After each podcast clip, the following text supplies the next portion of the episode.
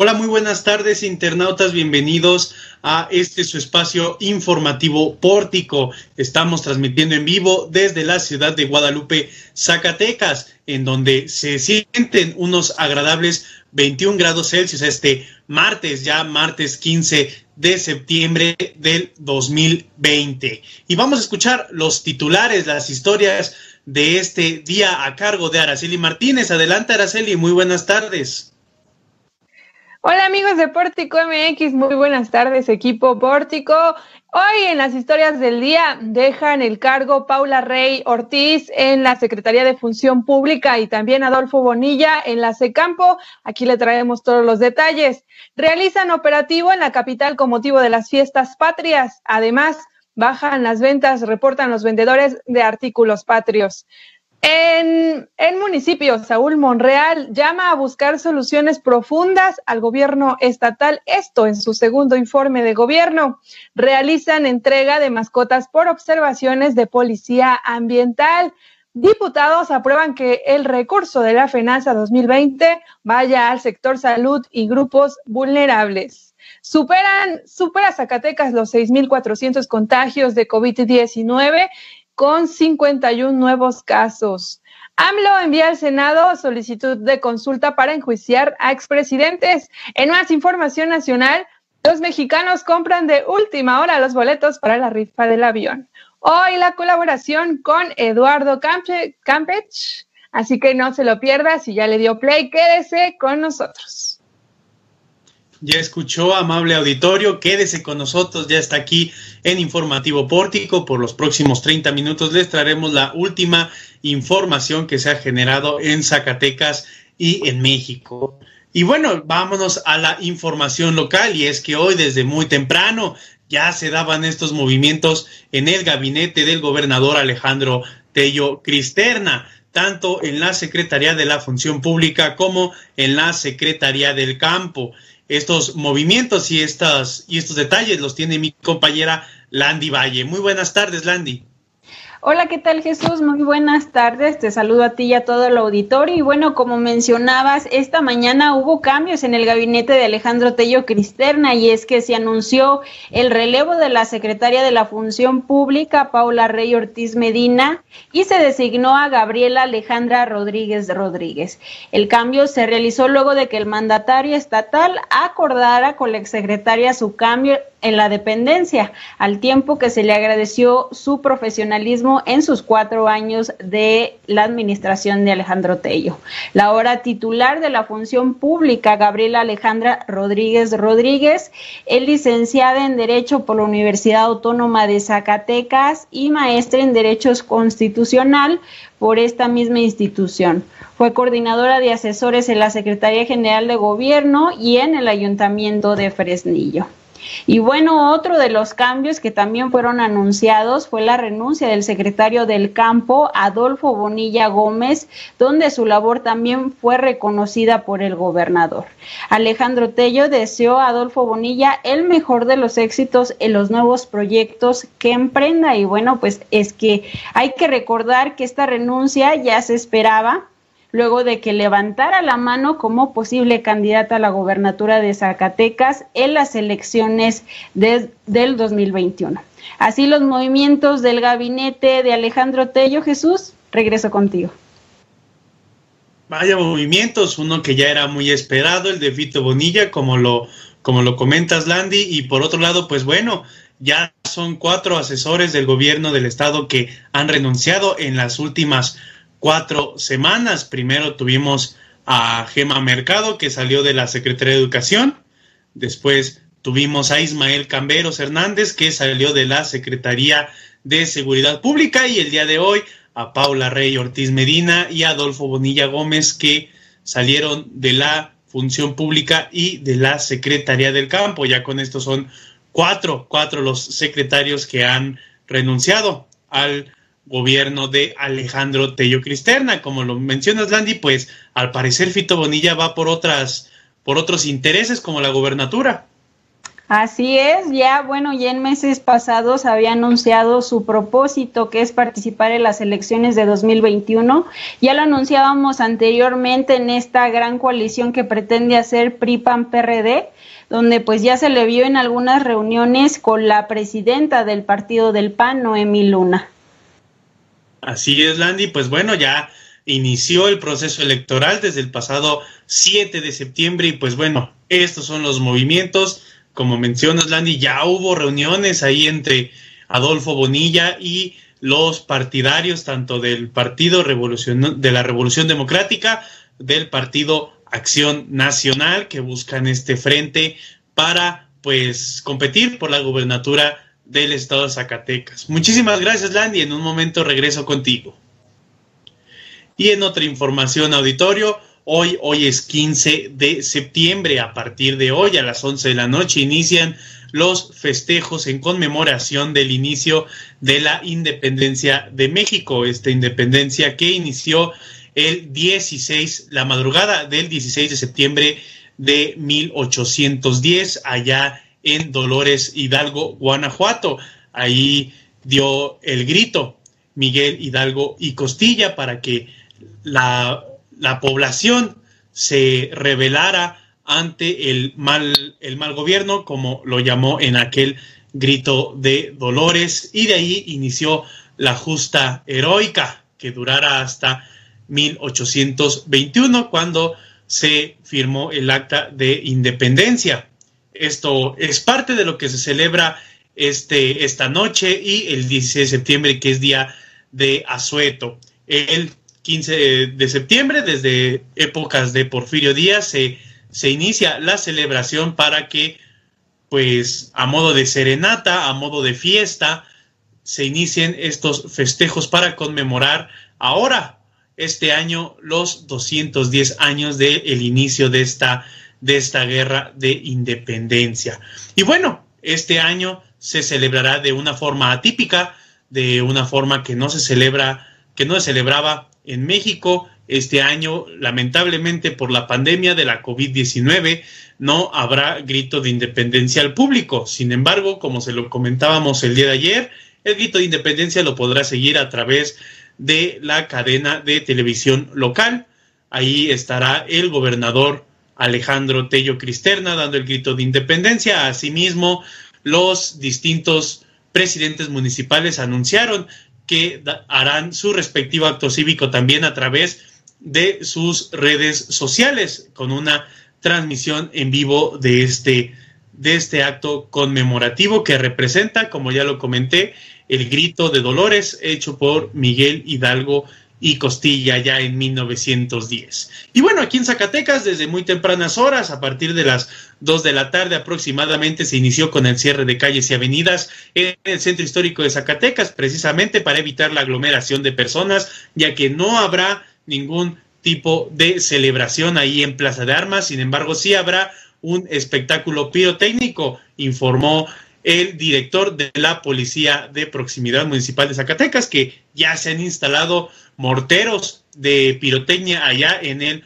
emblemático Cerro de la Bufa. Sin embargo, pues eso es en la, es en la capital. ¿Qué va a pasar en las colonias del municipio de Zacatecas para evitar eh, algún tipo de aglomeraciones o bien festejos que salgan de las medidas de seguridad sanitaria que ha implementado tanto el gobierno del estado como el gobierno de México. Escuchemos lo que dijo esta tarde el director Eduardo Muñoz Franco. Tenemos, eh, son 93 elementos. De estos 93 elementos, además del centro histórico, ¿habrá otras colonias en las que se harán operativos? Bueno, eh, eso solamente va a ser en el centro histórico. El resto ya los, eh, los recorridos cotidianos que hacemos con Guardia Nacional. En las colonias, tenemos una prioridad lo que viene siendo Almobrera, la este, la calle del Cerrillo que nos ha llamado la atención, ahí en la Francisco de García. Y bueno, la Lázaro Cárdenas, la Díaz Ordaz, lo de siempre es Barrio Feo, Tres Cruces, Meseros, este, también tenemos especial atención. Es lo que le puedo Anunció que en el primer cuadro de la ciudad, en el centro histórico, estará tanto la Policía Estatal, la Guardia Nacional, la Policía de Proximidad y la Policía de Seguridad Vial para precisamente evitar este tipo de aglomeraciones y evitar ciertos inconvenientes en cuanto a la vialidad, porque bueno, las vialidades estarán cerradas. Recuerde que en el municipio de Guadalupe también va a haber operativos para evitar la concentración de personas. También, pues, está, está prohibido el detonar pirotecnia y en este sentido también habrá corporaciones que estarán vigilando que pues no haya detonación de pirotecnia ya que no hay no hay permisos para este este hecho. Y bueno, siguiendo y hablando de las fiestas patrias, pues es, es muy es una tradición ya que vendedores ambulantes estén en los semáforos, centros comerciales, inclusive en los centros de la ciudad de las principales cabeceras municipales del estado, vendiendo artículos patrios como banderas, como vestimentas, eh, este, artículos para el automóvil, entre, otras, entre, entre otros productos precisamente alusivos al, a las fechas patrias que este año, desde el 16 de agosto, estuvieron instalados en los distintos puntos. Sin embargo, pues no han, no han tenido las ventas deseadas este año para sus productos. Inclusive nos entrevistamos con Catalina Vázquez, una señora que se dedica a esto y que lleva más de 25 años vendiendo estos productos. Ella dice que, pues bueno, sí han bajado las ventas, además de que a falta de que no habrá una celebración patria como tal, pues también, también la gente no se acerca a comprar productos de esta índole. Escuchemos lo que nos dijo doña Catalina Vázquez. Ahorita, la verdad, lo del mes patrio pues estuvo muy tranquilo por lo mismo de la pandemia. De hecho, no nos dejaron trabajar como se debe y por decir ahorita que no hubo, que no va, o sea, no se va a celebrar el grito, no va a haber eventos ni nada de eso, pues la verdad, o sea, las ventas sí han estado muy bajas. Bueno, desde el principio nosotros nos ponemos desde el día 16 de agosto al 16 de septiembre y la verdad Muchos de estos vendedores, además de vender los típicos artículos de las fiestas patrias, pues ya también incursionaron en la venta de cubrebocas. Hay muchos puntos que, pues, que venden las banderas y todos estos productos. Ya también han incursionado en la venta de cubrebocas con algunos diseños muy alusivos a estas festividades del grito de independencia y el inicio de la independencia de México. Esto es parte de los estragos que ha dejado la pandemia por la COVID-19. Y bueno, vámonos a otros temas, y es que también ahí se, se generó información en los municipios, tanto en Fresnillo como en la capital, y mi compañera Landy Valle tiene información al respecto.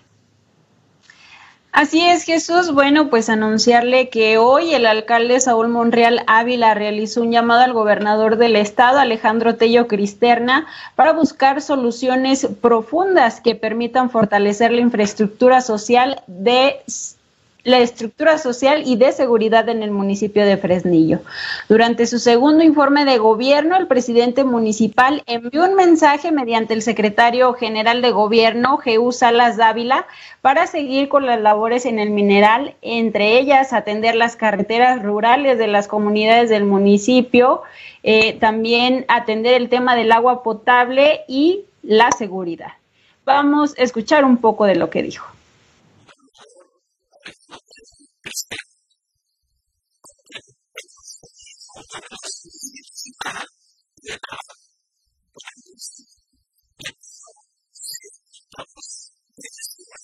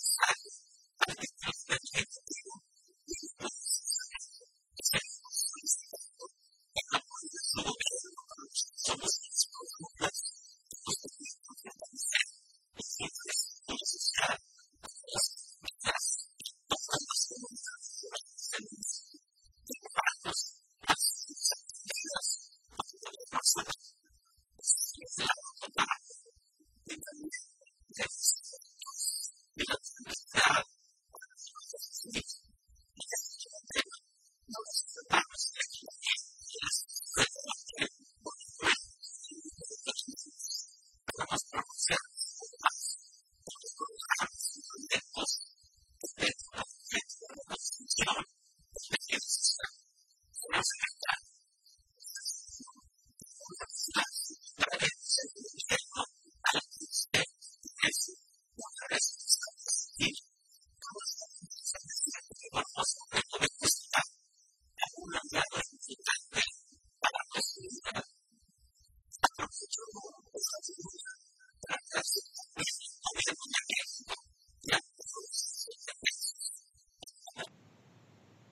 Saúl Monreal agradeció el respaldo del gobierno federal y reconoció la gestión de su hermano, del senador Ricardo Monreal, en la adquisición de 500 millones de pesos para la reactivación de la economía del municipio. Y bueno, por su parte, Jesús Salas Dávila resaltó el respaldo que ha tenido el gobierno estatal con el mineral al invertir 230 millones de pesos en obra pública. Sin embargo, resaltó que en materia de seguridad, las acciones de los tres órdenes de gobierno se han visto rebasadas. En este contexto y la situación de la pandemia, el secretario de gobierno mencionó que los gobiernos exigirán de un mayor esfuerzo el próximo año, por lo que garantizó un respaldo de la administración de Alejandro Tello. Así el informe de gobierno de Saúl Monreal. Y bueno, ahora nos regresamos a la capital. Eh, para retomar el tema de la policía ambiental. Y es que a dos meses de actividades de esta nueva corporación en la capital zacatecana, su titular Moisés Cortés Solís informó que al menos dos mascotas han sido entregadas de manera voluntaria luego de las recomendaciones que han dado a los ciudadanos para un mejor cuidado. Entre los reportes atendidos con mayor frecuencia relacionados al bienestar animal, son por tener a las mascotas en espacios sucios, por no contar con un techo o casita para su resguardo, así mismo como la desnutrición. Vamos a escuchar un poco de lo que nos dijo en entrevista. Sí, varias recomendaciones, pero las primeras, digamos, pues, son eh, primero suciedad, después vivienda, que lo tengan en un espacio, pues, para que se protejan de, de las inclemencias, en tercer lugar, lo de nutrición, como te digo, y lo demás, pues es más por lo, por lo recreativo. Eh, como mencionas, estas son solo recomendaciones, ¿verdad? Sí, eh, te puedo, te, platico en recomendaciones, te puedo decir que un 80% de las recomendaciones que hemos hecho se regresa este, a, verificar si se cumplieron las recomendaciones y fácil un 85% se han cumplido en este, las recomendaciones en la segunda visita.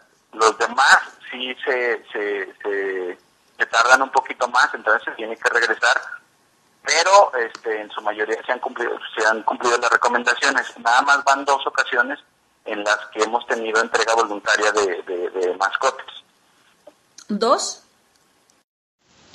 Detalló que la Corporación de la Policía Ambiental tiene la facultad de retirar a los animales cuando se encuentran en un estado crítico como desnutrición. Sin embargo, hasta el momento no ha sucedido. Las dos entregas de mascotas han sido de manera voluntaria debido a la situación económica de las familias. Y bueno, también, por otro lado, manifestó que han tenido el reporte de avistamientos de jabalís cerca de la colonia Fuentes del Bosque desde hace tres semanas, los cuales no han sido localizados para su reubicación. Ya podemos ver en pantalla un par de jabalís que pues transitan entre las calles y pues hasta el momento no han sido localizados. Asimismo, han tenido casos de serpientes dentro de viviendas, entre ellos alicantes, y un pitón que fue entregado en la colonia Tres Cruces, la cual se llevó a la Procuraduría Federal de Protección al Ambiente para reubicarla en la unidad de manejo para conservación de la vida silvestre en el municipio de Fresnillo. Así, algunas actividades que ya ha realizado esta corporación de policía ambiental, una corporación que apenas lleva dos meses y bueno, pues al parecer ya están trabajando. Regreso contigo, Jesús. Qué sorpresa, Landy, pues al parecer eso de tener mascotas de animales, sí, animales salvajes de mascotas, pues bueno, sabemos que está prohibido, pero un animal de como una serpiente, una pitón, pues es bastante grande y no existe la infraestructura en Zacatecas de por lo menos una casa como en la colonia que tú mencionas, pues para tener dicho animal en cautiverio. Pero bueno, afortunadamente la policía ambiental hizo su trabajo, y rescató a este animal y será puesto a disposición de las autoridades competentes. Así es, Jesús, pues esperemos que esta corporación sea de ayuda precisamente para ayudar a los animales a que tengan un, una mejor, un mejor ambiente para su desarrollo, ¿no? Así es, Landy, muchísimas gracias. En un momento más regresamos contigo y regresemos porque hoy, hoy fue la primer sesión ordinaria de la 63 legislatura del Congreso del Estado, que inició ya su tercer año de labores. Y esta, en esta primera sesión los diputados aprobaron que el recurso destinado a la Feria Nacional de Zacatecas de este año vaya al sector salud y grupos vulnerables, ya que como sabemos este año la Feria Nacional de Zacatecas quedó cancelada hasta su edición 2021. Y bueno, este recurso que podría haber sido utilizado para esta FENASA se aprobó que sea destinado tanto al sector salud como a los grupos vulnerables para hacer frente a los estragos de la pandemia por la COVID-19 dentro de esta iniciativa que fue subida a tribuna por la diputada morenista Mónica Borrego Estrada, señala que los recursos que se iban a destinar a la FENASA se utilicen mejor para el sector salud y para los que más lo necesitan en el Estado. Además, perdón, además, señaló que eh, dentro de las ferias más grandes de México, en la que va incluida la Feria Nacional de Zacatecas, pues esta última mencionada es la que más utiliza recursos públicos ya que la Feria de San Marcos, que recibe aproximadamente 100 millones de pesos al año para realizar esta festividad, todos los recursos vienen de la iniciativa privada, al igual que la Feria de Octubre en Guadalajara y la Feria de Texcoco. Es por esto que, bueno, este recurso público pues podría ser mejor destinado y por esto los 19 diputados presentes el día de hoy en la sesión votaron a favor de esta iniciativa aquí hubo una contradicción, hubo un problema ahí, ya que, pues bueno, en anteriores ocasiones, inclusive se los hemos traído aquí a Informativo Pórtico, el presidente del patronato de la FENASA, Benjamín Medrano Quesada, había asegurado que este año no había recurso para la Feria Nacional de Zacatecas y que incluso dado caso de que se hubiera llevado a cabo y por las condiciones de la pandemia se iba a hacer una feria más austera en el que se iba a utilizar el recurso que eh, iba a ser devuelto por parte de la empresa Cast por este concierto cancelado dos veces de Ricky Martin. El último, pues bueno, se canceló el 16 de marzo. Fue cancelado por precisamente no contar con las medidas sanitarias, ya que estaba, estaba empezando este problema de la COVID-19 aquí en México. Y bueno, hablando de COVID-19, ¿cómo está el panorama actualmente dentro del estado de Zacatecas? Y es que el día de ayer se presentaron 51 nuevos contagios de la COVID-19. Asimismo, y lamentablemente fallecieron siete, siete personas más y se recuperaron 113 pacientes de esta enfermedad. Hasta el momento hay 4.289 personas recuperadas, 678 decesos y 1.440 casos activos, para un total de 6.407 casos confirmados en Zacatecas. Ahí, como usted puede ver en la infografía, Fresnillo, Guadalupe y Zacatecas son los municipios que ya han superado los mil casos y que presentan la, lo más crítico de la pandemia aquí en Zacatecas, seguido de municipios como Sombrerete, Río Grande, Villa de Cos, Jerez, Calera y Nochistlán, así como Loreto y Ojo Caliente, parte de estos municipios que más han presentado problemas por la COVID-19. Y pues bueno, hasta aquí dejamos la información local, la información estatal y nos vamos hasta la Ciudad de México con Araceli Martínez para que nos dé todos los detalles de qué se generaron allá, allá en la capital del país. Adelante, Araceli, muy buenas tardes. Hola, hola Jesús, hola amigos de Pórtico MX, de nueva cuenta los saludo en este mes patrio ya se llegó el día de la rifa presidencial, pero bueno, antes voy a comentarles lo que sucedió durante la conferencia matutina de Andrés Manuel López Obrador, porque bueno, hoy dijo, ayer le comentaba yo que enviaría un escrito al Senado por si los ciudadanos no alcanzaban a reunir las firmas para eh, lo que sería la solicitud de una consulta para enjuiciar a los expresidentes. Este día confirmó que sí enviará al Senado de la República, incluso hizo la firma simbólica de este escrito para que para solicitar al Senado la consulta ciudadana sobre la posibilidad de enjuiciar a los últimos cinco expresidentes de México. Esto fue lo que sucedió durante la conferencia que se va a presentar de conformidad con la ley el día de hoy al Senado de la República. Vamos a firmar este escrito.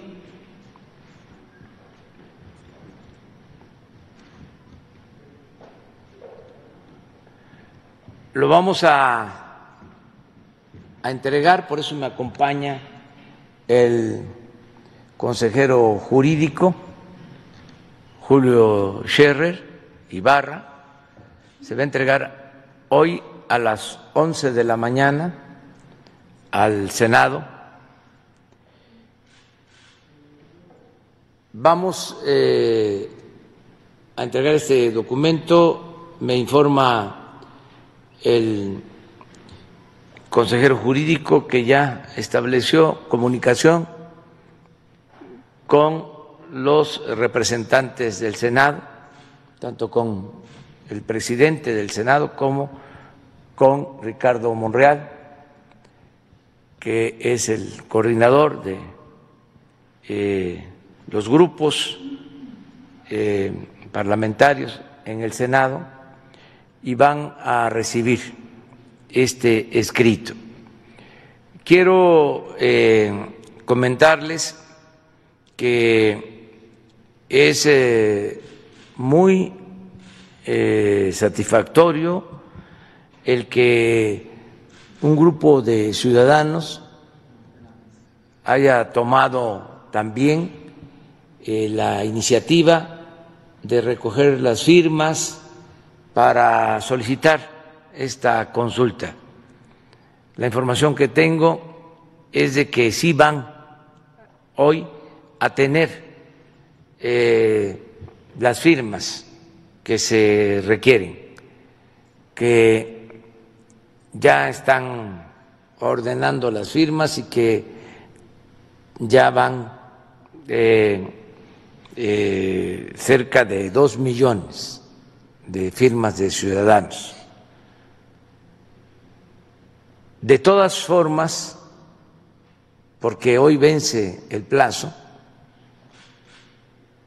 consideré eh, importante presentar también este escrito.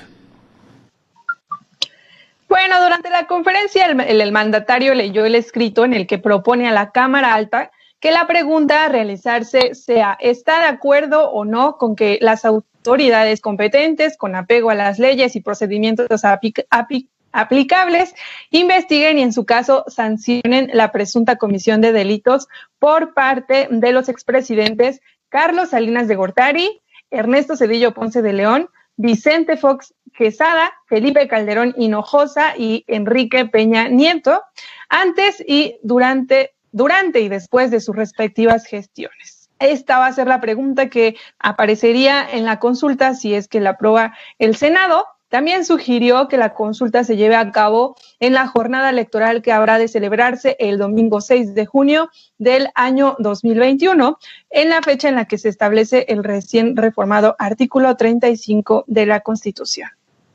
Y bueno, aquí la pregunta es, ¿usted qué opina que se haga o no se haga esta consulta? Déjenos su comentario.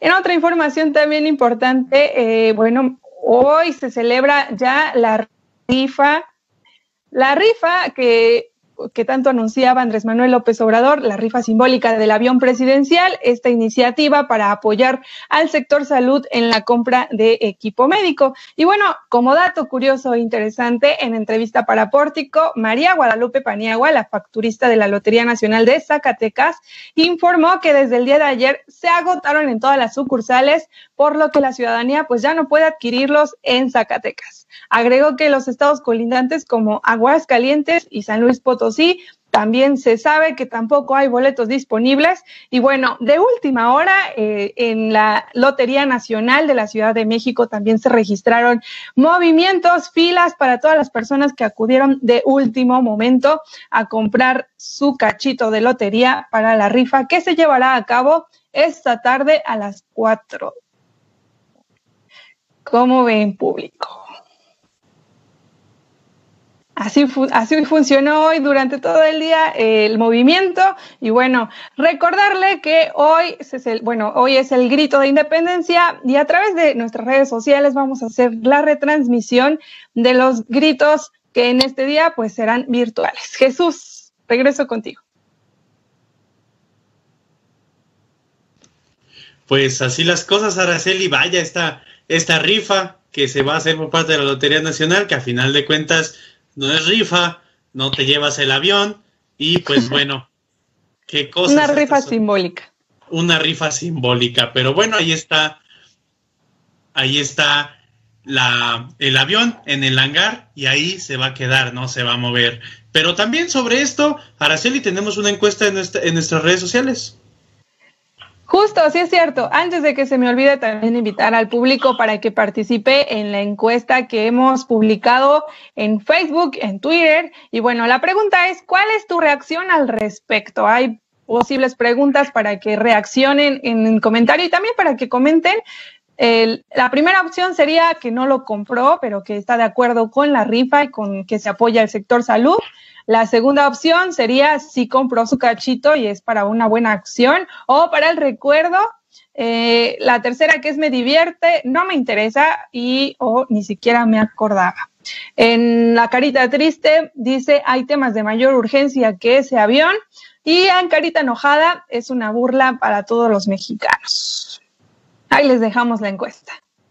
Ahí está la encuesta para que participe con nosotros, estimado auditorio de Informativo Pórtico. Y en este momento me enlazo hasta la ciudad de Querétaro, Querétaro. Allá se encuentra Fátima Gómez y nos tiene las últimas noticias allá en Pórtico, Querétaro. Buenas tardes, Fátima. Hola, ¿qué tal? Muy buenas tardes. Los saludamos desde Pórtico, Querétaro. Y pues aquí ya los queretanos están preparando para las fiestas patrias los establecimientos de bebidas, eh, los restaurantes, algunos restaurantes con con ciertas características van a cerrar a las 6 de la tarde sobre todo la venta de alcohol va a dejar de funcionar a, esta hora, a las 6 de la tarde. Así es que están invitando las autoridades a no hacer fiestas multitudinarias. Sabemos que es un día en el que los mexicanos festejamos a lo grande, pero esa es la invitación que está. Van a estar eh, varios operativos a nivel estatal y municipal para vigilar que no existan estas acumulaciones de personas para celebrar. E incluso las festividades de gobierno van a ser a través de en línea. Y de eso también les quería comentar que eh, las fiestas más tradicionales aquí en Querétaro son las de la Santa Cruz y pues se rebasaron los topes de las personas que estaban autorizadas para realizar estos festejos se reunieron más de 600 concheros en la plaza que está afuera de la iglesia de la Santa Cruz y pues ya están tomando cartas en el asunto las autoridades para ver eh, entre los líderes de los danzantes y los líderes que hacen esta fiesta qué fue lo que pasó, porque hubo demasiada gente en estas en estas festividades. Así es que, pues bueno, la indicación es esa, estar en nuestras casas, y festejar desde ahí a través de las redes sociales el grito el día de hoy. Así es, Fátima, hay que quedarnos en casa por el bien de todos y pues no nos quite el ser mexicanos. Recuerde, puede festejar desde su casa, ahí con un buen tequila y un buen pozole. Así es, claro que sí. Pues muchísimas gracias, buenas tardes y nos vemos pronto. Nos vemos, Fátima, hasta luego. Ella fue Fátima Gómez Vargas desde Querétaro, Querétaro. Y en este momento vamos con esta tradicional colaboración con Eduardo Campech, que nos llevará allá al mundo de las letras. Escuchemos al maestro Eduardo Campech. Les cuentearon. Seguramente usted conoce las historias de Cenicienta, Blancanieves, La Bella Durmiente, Caperucita Roja. Quizás se las leyeron o usted las leyó en voz alta. Se las contaron o narraron o las vio en alguna película de Disney. Los cuentos de hadas son un manantial de simbolismos y testimonios de una época. El infortunio en el monopolio que ejerce la compañía estadounidense de entretenimiento ha enviado al limbo desde las denominadas versiones originales hasta lecturas que poco se relacionan con la infancia. Si yo le preguntara a usted, apreciable radioescucha, quién le dio el atuendo a Cenicienta para ir al baile, en qué se trasladó a dicho evento, cuántos bailes fueron y de qué material era la zapatilla olvidada, es muy probable que sus respuestas sean, siguiendo el orden de las preguntas, las siguientes. El atuendo se lo dio el hada madrina. Acudió al baile en una calabaza que hacía de carroza Solo fue un baile y la zapatilla era de cristal. Lamento decepcionarle y hacerle una pregunta más. Ahora en voz de Lucha Villa. ¿Quién te ha dicho tal mentira? En la versión que recopilaron los Grimm no existe ninguna hada madrina. Son unos pajarillos que tendrán gran importancia a lo largo de la historia. Desde luego que tampoco hay una mágica calabaza en la cual la protagonista se dirigiría a los tres bailes. Finalmente, la zapatilla no era de cristal, sino de cuero, y según los Grimm, de plata. Pero un error en la traducción dejó esta imagen que todo mundo conoce. La adaptación de historias de la tradición oral o de obras de la literatura universal para que sean consumidas por la infancia arroja el riesgo que bajo la premisa de la ganancia y versiones únicas, éstas imperen y se pierdan, como se dijo, otras lecturas, como el simbolismo en Caperucita Roja o el origen del estigma de las madrastras. Se despide Eduardo Campech Miranda y les esperamos la próxima entrega de Campechaneando Lecturas.